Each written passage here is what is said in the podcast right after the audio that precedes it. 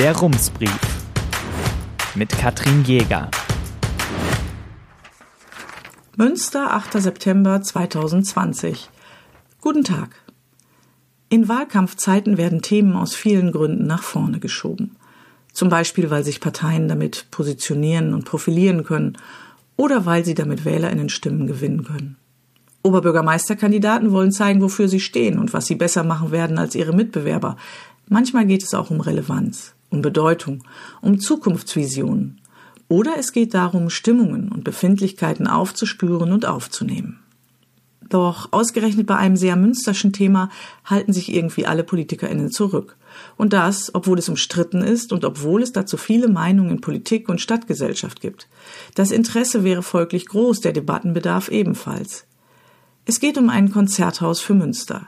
Es geht um den Musikcampus.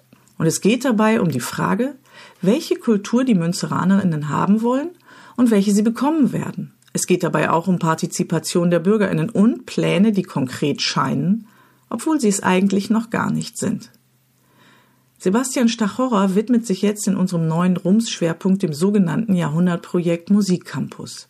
In diesem ersten Teil erklärt er, wie alles mit einer Pressemitteilung der Stadt begann und warum das Projekt daran scheitern könnte, dass Oberbürgermeister Markus Lewe und Unirektor Johannes Wessels es unbedingt durchsetzen wollen. Die Kommunalwahlen, so das Fazit des Schwerpunkttextes, werden darüber entscheiden, wie es weitergeht. Denn auch wenn viele PolitikerInnen sich im Vorfeld der Wahlen nicht festlegen wollen, weil sie nicht wissen, welche Bündnisse noch geschlossen werden, eines steht schon jetzt fest. Der Musikcampus wird auf die Tagesordnung des neu gewählten Rats kommen. Und dann wird darüber gestritten. So oder so. Ein ganz anderes Thema hat hingegen großes Wahlkampfpotenzial bewiesen. Ja, Sie ahnen es schon, jetzt kommt wieder etwas zur autofreien Innenstadt. Die Westfälischen Nachrichten haben in ihrer Freitagsausgabe Zahlen aus ihrem Münsterbarometer veröffentlicht. Die Zeitung wollte wissen, wie die MünsteranerInnen dazu stehen, Autos weitestgehend aus der Innenstadt zu verbannen.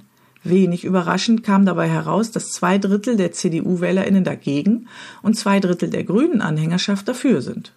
Was ich interessanter fand, war folgendes Ergebnis. Die Altersgruppe der 35 bis 49-Jährigen spricht sich eindeutig für Restriktionen gegenüber dem Autoverkehr aus, schreiben die WN. Ist also die Frage, ob man für oder gegen Autos in der Innenstadt ist, am Ende eine Generationenfrage? Dafür würde sprechen, dass es sogar seitens der Kaufleute eine Art Generationswechsel zu geben scheint. So ärgert sich zum Beispiel Andreas Weidkamp, Inhaber des Modehauses Schnitzler und selbst Teil dieser Altersgruppe, über das klischeehafte Bild in der Öffentlichkeit. Häufig werde so getan, als seien sich alle EinzelhändlerInnen einig, dass ihre Geschäfte kaputt gingen, wenn keine Autos mehr in die Stadt kämen. Das sehen längst nicht mehr alle so, sagt Weidkamp. Er glaubt, die Stadt habe auch so viel zu bieten und setzt auf eine höhere Aufenthaltsqualität durch weniger Autos. Sein Gefühl ist, die Älteren denken, wir brauchen das Auto vor der Tür. Das denkt auch Karin Exen vom Handelsverband NRW, der im Münsterland mehr als 1000 EinzelhändlerInnen vertritt. Sie stört bei der Diskussion um eine autofreie Innenstadt vor allem, dass in Münster das Fahrrad als Lösung für alles gesehen wird. Das funktioniert nicht immer. Viele ältere Menschen zum Beispiel fühlten sich auf dem Rad nicht immer wohl und sicher, gerade wenn auf den Radwegen viel los ist, sagt sie. Das Auto sei dann eine gute Alternative.